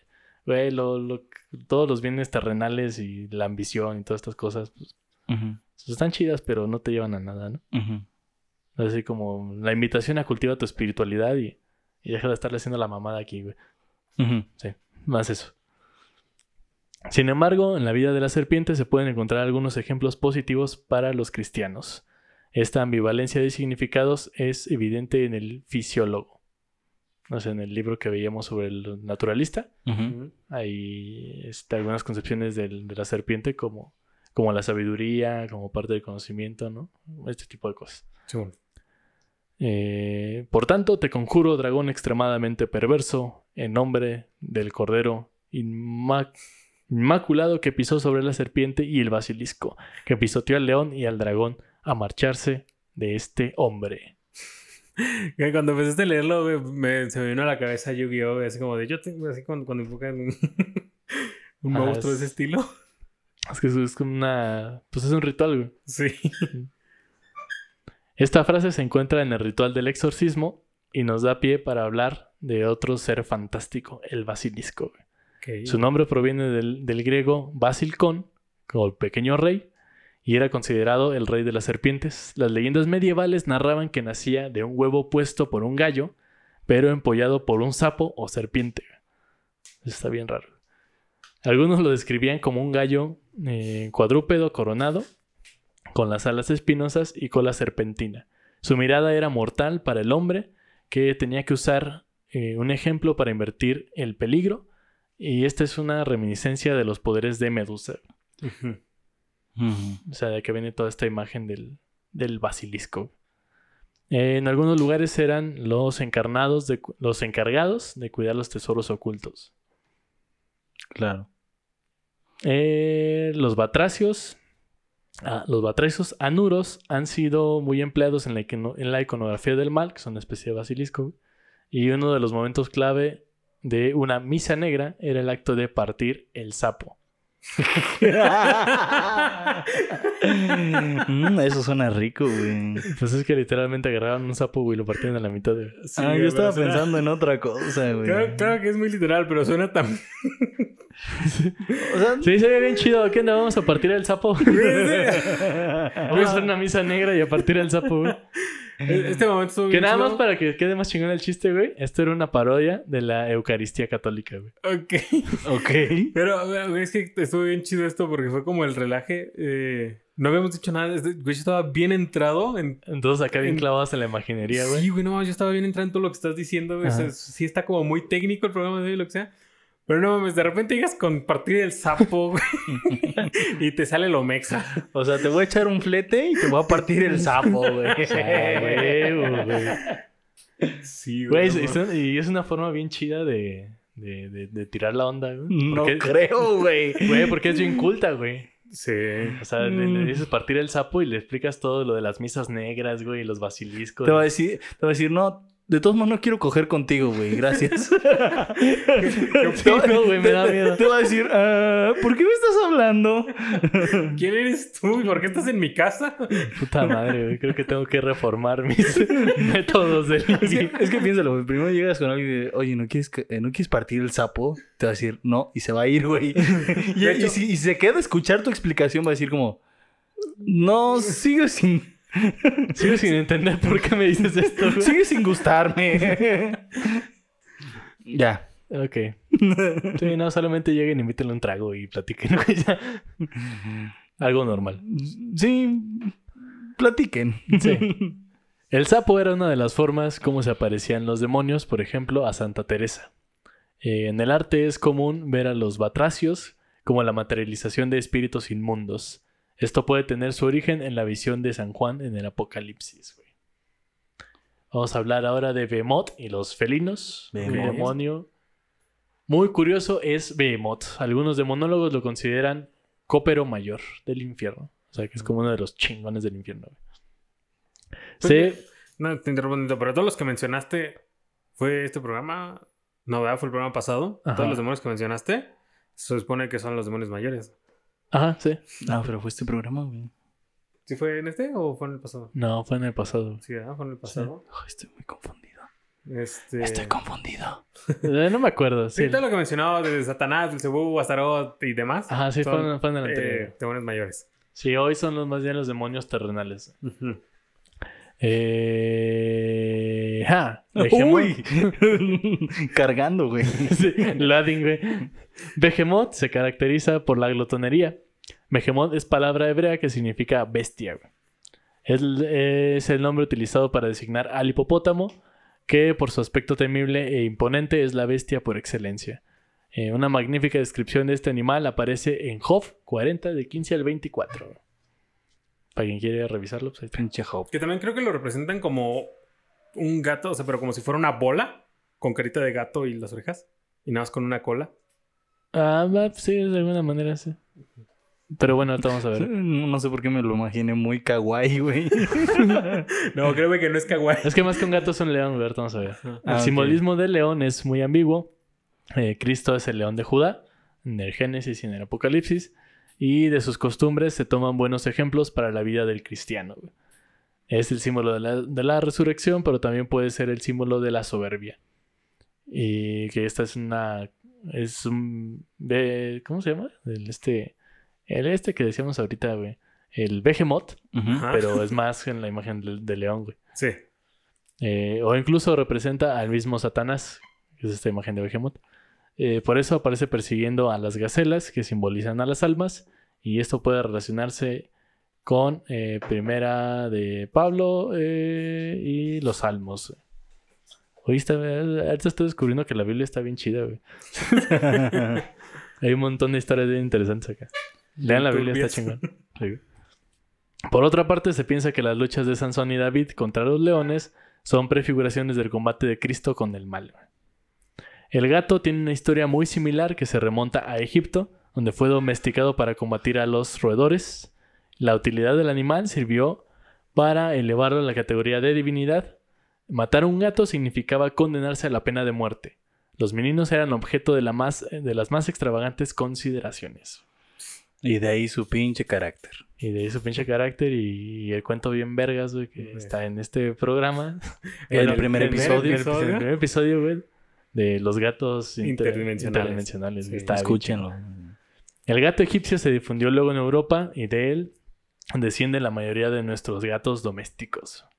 La suerte del animalito cambió desde la Edad Media. Su actividad no- nocturna y, y enigmáticos ojos sirvieron para considerarlo encarnación demoníaca. Con mayor razón si era de color negro. Y luego Claro. llegaron los años 20 y se convirtió en un icono del blues y el jazz. Ajá, bueno, sí. más, más jazz que blues, pero Sí. sí, una iconografía del jazz. Pues por esta tradición del animal nocturno, ¿no? Y estas Ajá. cosas. Todos quieren. Ya. Sí, perdón. Los Aristogatos es una película bien chida al respecto de esto. La secta luciferista Alemaria de los Standingers del siglo XIII fue acusada de venerar la estatua de un gato negro en sus ritos. Por otra parte, se creía que el nombre de los cátaros tenía su origen en la palabra latina cato o gato. Los gatos fueron asociados a las brujas y ambos sufrieron persecuciones. Muchas veces se les quemaba, eh, se les quemaba juntos y en algunos países había días especiales para organizar matanzas de gatos. Cabrones. güey. No mames. Si hoy es el día de vamos a matar gatos, chingue su madre, güey. No, Güey, pues es que es un poco lo que, lo que platicamos hace rato de las lechuzas, güey, la Bueno, persecución sí. de brujas. O sea, Y es- lo que pasa también con las focas bebés y todo esto. Ajá, o sea, si de, si de pronto se hace un pinche movimiento ahorita, güey, que diga, no, pues es que los gatos negros, güey, son los de mala suerte y trajeron el coronavirus.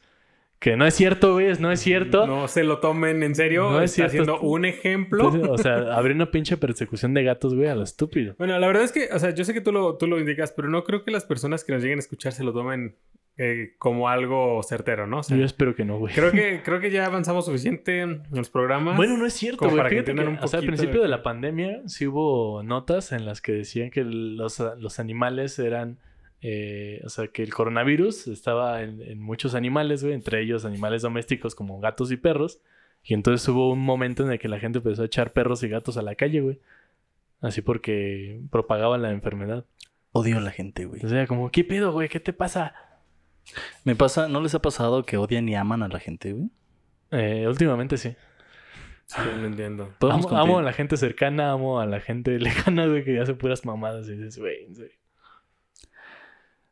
Continuamos. Sí. Che pedazo de vacío, güey. Sí. Cabrón, güey. Ese No, es silencio que sí de es- dolor, güey. así. Es que sí es bien deprimente, güey. Se creía que las brujas poseían fórmulas para meta- metamorfosearse en animales. Por ejemplo, gatos, güey. Metamorfizarse. No, metamorfosearse. Metamorfosearse. Eso. Metamorfosis. La conversión en menino recibía el nombre de... Ah, ahorita les digo. Aelurantropía. Aelurantropía, güey. A ver, otra vez. ¿Qué es convertirse en menino? Ah, aelurantropía. Ailurantropía. Ok. Sí. Una elentropía. Una aelurantropía esa. Una elentropía. Es la maestra McGonagall en, en, en Ah, Harry sí, güey. Sí. ¿Qué? La aelurantropía es la que hace McGonagall. Ajá, sí, sí, sí. Exacto. El libro de Donovan trae un impresionante relato, que Donovan era un escritor de, de Inglaterra, de la época isabelina. Con motivo de la coronación de Isabel I de Inglaterra, se sacó en procesión una efigie de cestería que representaba al Papa llena de, de gatos. Y luego la quemaron solemnemente sobre una pira. Claro. Sí. Los protestantes que perpetraron esta atrocidad eh, pretendían que los alaridos de los gatos eran, eran el lenguaje de los demonios dentro del cuerpo del Santo Padre. Ok. Pues empezamos a decir nombres de demonios y el gato de ahora empezó a mollar bien cabrón, güey. Yo, yo no sé, güey. Pues ahí, por ahí algo escuchó. O sea, eh, independientemente de si tiene que ver o no, no maltraten gatos, por favor. No maltraten ningún animal, güey. No maltraten seres vivos, por favor. En general, güey. sí. Ahora vamos a hablar de el lobo. Y para hablar del lobo, nada mejor que estos párrafos del bestiario toscano. Así como el lobo, no, que no vive sino de la rapiña y de robar, así son algunos hombres en el mundo que viven del robo. Y así, más que tomar el ejemplo del lobo, que es ladrón y de malvada vida, muchos más podríamos tomar un buen ejemplo de la oveja, que es bondadosa y ejemplar. güey. ok. Esta contraposición de la oveja y el lobo, güey. Sí. Además hay un montón de cuentos infantiles y demás sobre este tipo de metáforas. Ajá. Mucho antes, Cristo habla comparado a los falsos profetas con lobos feroces, en Matías del 7 al 15, y también ahí aparece la oposición entre lobos y ovejas. Y también se tiene esa concepción, ¿no? Ahorita con los... Ah, no. Se hace con los de tiburón, ¿no? Los empresarios estos Ah, siempre son este, de tiburones. y demás. Ajá. Eh, una popular leyenda relacionada con la brujería es la metamorfosis en lobo, la licantropía. güey. Ajá. palabra que viene de la voz griega eh, licos o lobo Ajá. y eh, tropos o antropos que es hombre, ¿no? El licántropo, el hombre lobo, que aterrorizan a mentes sencillas, especialmente en el campo. Eh, un ejemplo muy simpático, bueno, no es cierto, vamos a hablar de el zorro. ¿El zorro, el enmascarado? Ajá, ¿O el que se lleva las cosas de Dora? de los dos. güey. ¿Y el sabueso? Ay, qué bonita película. Ya hablamos de él, güey, ese lobo. Ah, ok. Bueno, no, de- de... el sabueso, güey.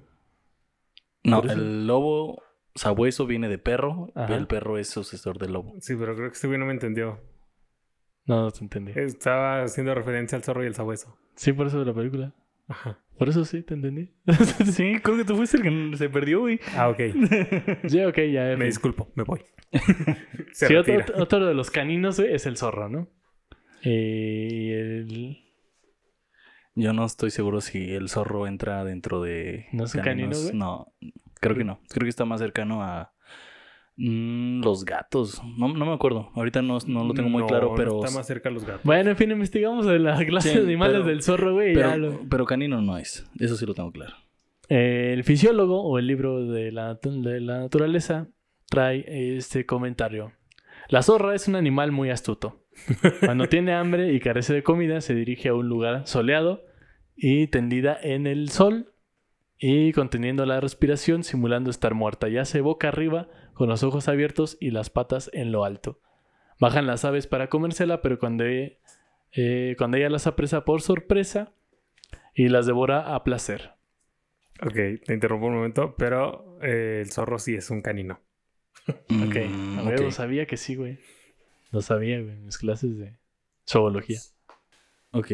Bueno, es similar a lo que nos dice el bestiario toscano. Este zorro lo podemos comparar al diablo, el cual es muy malicioso y falso y solo piensa en engañar a las gentes, así como engañó a nuestro padre Adán. Ok. Claro. Sí, no sé en qué momento de la Biblia el zorro engaña a Adán, güey, pero bueno, en fin, algún momento ahí habrá. Eh, pues hay que leerla toda, güey. Ah, sí. Porque si no, no nos enteramos. Pues es que yo la leí toda, güey, pero ahorita no me acuerdo. Yo tampoco. Yo no lo he leído. En las sillerías medievales españolas destaca el tema del zorro predicando a las aves. Este disfrazado de monje y es un símbolo de los falsos profetas. Pero también tiene un sentido de crítica social. El zorro es el señor que roba y explota a los siervos. Ok. El perro negro también era considerado mal demoníaco. Algunos eh, procesados por brujería confesaban haber sido conductos al, conducidos al aquelarre por este animal. O sea, todo lo que tenía que ver con negro, güey, Sí, güey. estaba así. Luego ya quedó algo claro al principio de este podcast. Sí. De este episodio, perdón. Siempre Sí. digo podcast. ¿Tienen, ¿Tenían algún pedo ahí reprimido con, con lo negro? Ajá, sí. Pues es que era lo extraño, güey. O sea, Es que lo negro siempre recuerda a la noche, al oscuro. Ajá, ajá, pero... pues sí, a lo ajeno. Pues sabes que además no había. O sea, lo- los negros además eran los esclavos, güey, ¿no? En términos de raza. Entonces era como, como todo lo negativo, güey. Ujú. ¿No? Todos los llevan a lo negro. Y también tiene que ver, güey, con la concepción de la luz y la oscuridad. La luz es lo blanco, güey. Lo, lo negro, la oscuridad, el mal. O sea, Claro. Sí, teniendo en cuenta el miedo que han de haber tenido la oscuridad en esos años que solo tenían velas, güey. y que no había luz, güey, exacto. Sí, güey. Y que de hecho vivían así como en lugares muy, o sea, vivían casi en el bosque, ¿no? Ahora vamos a hablar de los cerdos. Es uno de los animales preferidos para simbolizar lo malo. Siento que estás describiendo el, el calendario chino, güey. Pues en parte el calendario chino, güey, está ¿Inspirado en eso? pues no inspirado, pero sí formado bajo estas concepciones. Órale. Eh, símbolo de los deseos impuros de la transformación de lo superior en inferior y del abismamiento amoral de- en lo perverso. Ok. O sea, el cerdo es así como lo peor, güey, de lo peor. ¿no? En el medievo el cerdo era considerado... O sea, si hablas de carne, sí, güey. Me- ¿Qué te diré? en el medievo, el cerdo era considerado el animal más voluptuoso. Por eso fue de los principales símbolos de la lujuria. Porque además se reproducen un chingo los cerdos. Por Sí. gordos y, Y y por calientes. y cali- güey, tengo entendido así dentro de mis datos curiosos y necesarios, güey. El orgasmo del cerdo dura 30 segundos, güey. Wow. Ok. Güey. Es un chingo. Es un chingo, güey. Sí, güey. Es, es un chingo, güey. Sí, güey. No mames, desearía tener un orgasmo de 30 segundos. No mames, sí. En esto compite con la liebre, güey. Esto, este, no, no en el orgasmo, sino que se, Ahí cabe aclarar. sí, sino que se reproduce un chingo, güey. Ajá. Este roedor se relaciona con el amor carnal desde Aristóteles. güey. Eh, es frecuente encontrarlo en pinturas que tratan del erotismo y por otra parte se pensaba que las brujas se metamorfoseaban en liebres. Eh, en el libro de Murray eh, trae la fórmula de Isobel Godwin del siglo XVII para transformarse en liebre. Nada más porque no hay libres negras, güey, si no. De hecho, sí hay, güey. No, hay conejos negros. Ah, no, hay conejos negros, no, libres. Libres no. No, libres no. Sí. Bueno, no dudes que ah, puede existir alguno perdido que no se ha encontrado. Es, A lo es mejor, como güey. lo que pasó con los cuervos albinos. Ajá. Mm, ok, sí. Sí. Sí, quién sabe, güey. No sabemos mucho de los animales. Sí, sí, sí. Es- sí, sí, sí. Sí, porque de hecho sí es una condición muy, po- muy... O sea que se, se repite mucho eso de, de... ¿Cómo se dice? Cuando, cuando cambian la melanina, güey. Que es lo que produce el albinismo y la contraposición, no me acuerdo cómo se llama. No me acuerdo. ¿cómo Que se es que llama? sean negros, es lo que le pasa a las panteras, pues. Porque la, la pantera no es un animal. Pues hay un cambio de tinte ahí en el cabello y la piel. Para de la pantera no es un animal. La pantera no es una especie animal, güey. Ah, ok, ok. Ya, Sí, ya, no, es un ya. pelino, güey. Sí, sí, pero es ¿Eh? que, es que no, más- pero es que no es una especie, güey. La pantera eh, son. Lo que nosotros conocemos como, como pantera son jaguares Ajá. y. Y este. ¿Cómo se llaman los otros? Leopardos Ajá. negros. Sí, Ah, pero, pero que tienen esta condición justamente de la que estaba hablando. Ajá. yo lo hacía en forma de burla porque te, queda- te, te paraste, no es un animal. sí, sí, sí. Entonces fue así No, como, ah, sí la es un animal, no es, un, no No, es, una especie. Ya. Y el ritual era entraré en una liebre con pena y suspiros y cuidados. E iré en nombre del demonio. Sí, hasta que vuelva a casa. Wow. Y ahora. Eso suena como el final de un bonito cuento. Sí, sí. to- todo esto es un bonito cuento. Sí, güey. Otro animal es el mono, güey. Famoso por su gusto por la imitación. Esto sirvió para considerarlo símbolo demoníaco. Y. es que güey, todo es símbolo de Todo, todo, güey. todo era símbolo demoníaco, güey. Cualquier cosa que hicieran es, no mames, es demonio, güey. ¿Por qué? Porque yo lo digo. ¿Y tú cómo sabes? Porque me lo dijo Dios. Es que, güey, esto es, esto es lo cabrón, güey. Que el, el miedo del ser humano a la naturaleza hizo que todo eso fuera demoníaco. Sí, Claro. Con esto aclaramos que cualquier animal es un demonio. Y todavía te- seguimos teniendo esa pinche concepción, güey. Ajá. Sí. Seguimos teniendo ese miedo a la naturaleza y a los animales y por eso los maltratamos, güey. Sí, güey.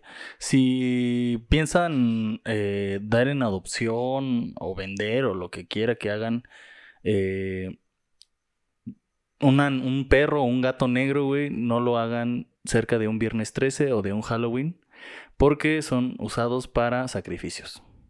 Ah, seguramente. No seguramente lo hacen. ¿Sí lo hacen, güey? Sí, güey. Ok, yo O no sea, sé. de verdad es una recomendación muy, muy, muy real, güey. De no lo hagan cerca de esas fechas, güey. Porque neta son... Porque la banda que los busca es para chingárselos. Sí, sí, sí, sí. Pinche banda pirata. Sí, es una pendejada enorme. A ver, ya se pueden hacer rituales eh, de todo tipo, güey, sin necesidad de sacrificio animal. Y hay un montón de ceremonias en las que puedes hacer cualquier cosa sin rituales de sacrificio. Hay muchas que en vez de matar necesitas solo bailar. O sea, Ajá. Puedes sacrificar un aparato tecnológico, güey. O ya si quieres sacrificar algo de vida, güey, pues hay un montón de rituales que te piden tu sangre, güey. Ajá. Entonces córtate tú, güey, ya. Y ni siquiera tienes que morirte. Ajá, o sea, nada más córtate la mano y da un poco de sangre y ya está. O sea, Y, tienes por qué matar animales. eh, Viernes 13, Halloween y lunas llenas. Ok. No, por favor, cuiden a sus animales negros. y si se perdió su gato en esos días, Y, e inicios de primavera. Ajá. a ese. Solsticios y... Sí. Sí, todas esas cosas. no más, no puede ser. El diablo trata de imitar las cosas de Dios, incluso pro- promueve parodias de los sacramentos eh, en los aquelarres. Por esto es simia dei, es decir, la mona de las obras de Dios. El bestiario toscano dice que la mona o el mono quiere decir todo lo que va a hacer. La compara con todos aquellos que pecan por su voluntad, pues imitan al diablo, que fue el primero que pecó. Además, el mono simboliza los bajos instintos, la sensualidad y los vicios en general. Y si se fijan, todo tiene que ver con la sexualidad, güey. Claro, siempre, güey. Porque reprimidos. Porque pinches pito chicos, güey. no, güey.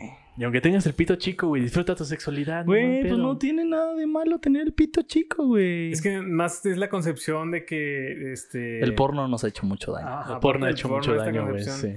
Como que de miedo, ¿no? O sea, de tal vez inseguridad a la hora de pensar que en realidad eh, ese estándar no es el que se maneja en todos lados, Pues es que. mm, sino es falta de educación sexual. Exacto. Y de educación erótica, güey, porque, También. o sea, no nada más el pene causa placer, güey. O sea, Exacto, güey. Güey, hay chingo de formas de generar placer, brother. O sea, Sí, güey. el pene es así como. Y puede haber placer sin tocarse incluso. Ajá. Ajá, sí, güey. Es como- Ya, eso ya está más cabrón, güey, pero sí, Pero- sí puede haber. O sea, ¿verdad? sin tocar al otro. Ajá. Sin tocar. Ajá, o sea, sí, sí, sí. O sea, Sí. Puede haber placer hasta visual. ajá, sí, sí. güey. ¿no? O sea- Sí, hay muchas formas de placer, así que por favor, güey. Sí, no basen su sexualidad en meter el pito, güey. Sí, o no. sea, hay muchas otras cosas. Y en todo caso, o sea, lean el Kama Sutra, güey, que es uno de los pinches libros más chingones del erotismo, güey. Sí, no todo es perrito y ya, güey. Ajá. O sea, hay un chingo de cosas, güey. Entonces, exploren, chavos, exploren. Échenle ganas. Eh, eh, exploren y, y investiguen. Sí. Y échenle ganas también. Échenle. No, eso sí se le tiene que echar. Sí. Sí, porque si no, no, no rifa el asunto, güey. Eh, hablamos ahora de las aves. Que ya es el último animal del que vamos a hablar, Muy güey. bien. Entre las aves destaca el simbolismo del buitre. En algunos bestiarios medievales lo convierten en representación del demonio, ya que se harta de podredumbre, güey. Porque es carroñero. Porque es carroñero, güey. Resaltaba su resaltaban su costumbre de seguir a los ejércitos para saciar su ansia de cadáveres. Así es el pecador que sigue a los malvados, el ejército del diablo. Pues la neta es, es un animal muy listo, güey. O sea, Sí, güey, es muy chingón. se acercaba donde sabía que se iban a morir. Pues es que de eso se alimenta, güey, de carroña. Pues no mames, ¿qué quieren que hiciera, güey? Que siguiera a los que iban a sembrar, pues no mames. Y gusta de los placeres que llevan a la muerte. güey. Sin embargo, el bestiario toscano tiene una versión distinta. El buitre tiene buen olfato y sigue a los huestes porque sabe que hallarán alimento. De esta manera, los hombres sabios y honrados ven en busca o van en busca de la sabiduría. Ok. O sea, el buitre también tiene esta concepción de el que sigue al, al sabio, el que sabe dónde está el alimento. Eh, ya en la antigüedad clásica, el búho era ave de los malos presagios. Eh, para el cristianismo medieval, este animal nocturno era símbolo del hombre pecador que gusta de las tinieblas y huye, y huye de la luz. Y hoy en día concepción de brujos y brujas y... Ajá, exacto, güey. O sea, si ves un búho, es, es una bruja. güey. No mames, güey. Además, era imagen del pueblo judío que rechazó a Cristo, luz del mundo. O sea, todo el animal nocturno, güey, es así demoníaco, güey, y vale para pura. Como dato, como dato extra, ¿sabías que las, las lechuzas y los búhos en realidad tienen unas patas súper largas y no patitas cortas como se piensa y todo su pelaje? Os si le quitas digo. el pelaje... El- Este- Las plumas, ¿no? Son plumas, no pelos. Bueno, sí, perdón. Las plumaje. El plumaje. El plumaje, perdón. Ajá. Es que me confundí. Sí, si le quitas el plumaje, en realidad son patas largas lo que tiene.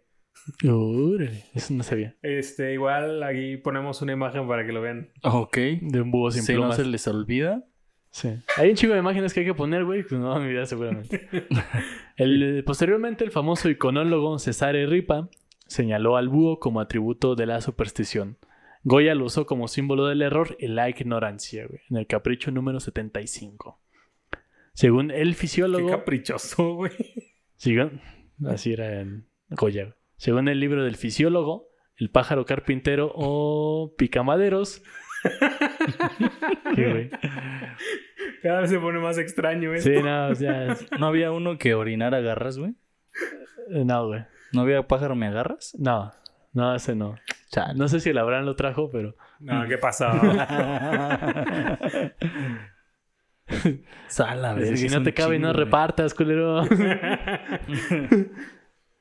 el pájaro carpintero o el picamaderos tiene por costumbre buscar entre los árboles eh, uno que esté carcomido para hacer una cavidad que le sirva de nido. güey. Por esto es símbolo del diablo, güey, que se apodera de los hombres que no tienen fortaleza, pero pueden dominar a los hombres de corazón firme e íntegro. Y fuck you, todos los animales son del maldito infierno, güey. Sí, básicamente. O sea, yo Sí. creo que los que no mencionaron es porque no los conocían. A ver, en resumen, eh, son del infierno todos los animales, los negros, las mujeres y ¿podemos agregar algo más? Este. Los días lluviosos, Los días lluviosos, las noches de luna llena. las lo andan. Y las personas que hicieran la, pre- la, ¿cómo se llama? la, la pregunta ¿por qué? Ah, Ah, que preguntara sí. por qué. Sí. Esa era del diablo. Y, Y los discos de Arjona. los discos de Arjona, esos son Esos muy sí satánicos. son bien satánicos. ¿verdad? Bueno, no, quién sa- no, no sé, güey, si la iglesia satánica aceptaría los discos de Arjona, güey. Yo creo que no. Yo creo que no. Pero quién sabe, güey. Sí, o sea, si, si no eres blanco, heterosexual, eh, católico, eres satánico. Y consagrado. Consagrado además. Y virgen. Mhm. O que hayas cogido solamente para procrear. Mhm. O que seas este agricultor. Te la pasaban porque te necesitaban. Ah, sí, claro. Ah, claro. Sí. Entonces, si no tienes esas características, seguramente eres un satánico. Ajá. Así y, que. y debe ser ahogado, quemado, ahorcado, Torturado. apedreado. Torturado hasta la muerte, güey. Ajá. Eh, no sé, todos los castigos medievales. Fusilado. No. Bueno, fusilado fue después, pero también valía. Ajá. Este. La silla eléctrica, eso sí, eso. Ya. ah, estirado hasta la muerte. Ajá. Este. Que te cayera una gotita en la frente. Hasta que te perforara el cerebro. Sí, todo ese tipo de cosas. Empalados. Está en la Mm. pirámide, en la pirámide esta de. ¿Cómo se llamaba? Eh, La, la pirámide donde te, Te sentaban. No, te güey. sentaban no, a no. partir del, del ano. No. Ah, te dejaban y te caer, güey. estiraban. Sí. Ajá. No. Para que te partieras. Ese Era el caballo, ¿no? ¿Cómo se llamaba ese? No me acuerdo. Sí, güey, estaba de la chingada eso. No habrá imágenes de eso. To- todo en nombre de Dios. Todo en nombre Y de más Dios. torturas que próximamente no me... Ah, no. Próximamente, en los próximos episodios hablaremos de torturas medievales. Coming soon. Camisa. Sí, no. Sí, bueno. entonces aquí terminamos el programa de, de hoy. Uy, estuvo cortito. Estuvo cortito, sí, pero, pero bastante ilustrativo. güey. Bastante ilustrativo. Sí, Sí. bastante. Básicamente todo se hubiera resumido con todo es satánico y a su madre. Pero hay que saber por qué, Hay güey. que saber por qué, güey. Hay que saber por qué. Exactamente. Y ya sabemos por qué. Siempre investiguen por qué. Entonces, pues nos despedimos. Nos despedimos. Adiós. Síganos Búsquenos en Spotify, en YouTube, en Instagram, en Facebook, en Facebook, En Facebook. como La Jarana. La jarana. en Es- todos lados. En todos lados. A mí me pueden seguir como Jesus no es Jesus en Instagram. Y a mí con- en Twitter como arroba insomnio tipo A. Yo soy Abraham González. El otro güey es Jesús Suárez. Ah, Simón. Yo soy em, el Bejar. Me pueden encontrar en Instagram como soy Bejar. Y, Y es esto todo. fue todo. Y es todo. Gracias por aguantar hasta aquí. Gracias por aguantar. La verdad es que los apreciamos por haber escuchado este podcast. Si llegaron hasta aquí, ponle hashtag no se mamen. Hashtag no se mamen. Sumando, sumándose al hashtag de la semana pasada, que era porno cristiano. Sí, Porno hashtag cristiano. porno cristiano y hashtag no se mamen. Hashtag Hail Satan. O el hashtag que ustedes quieran poner. Sí, o hashtag chinga tu madre Abraham también. ok. O solo dejen su like. Hasta luego.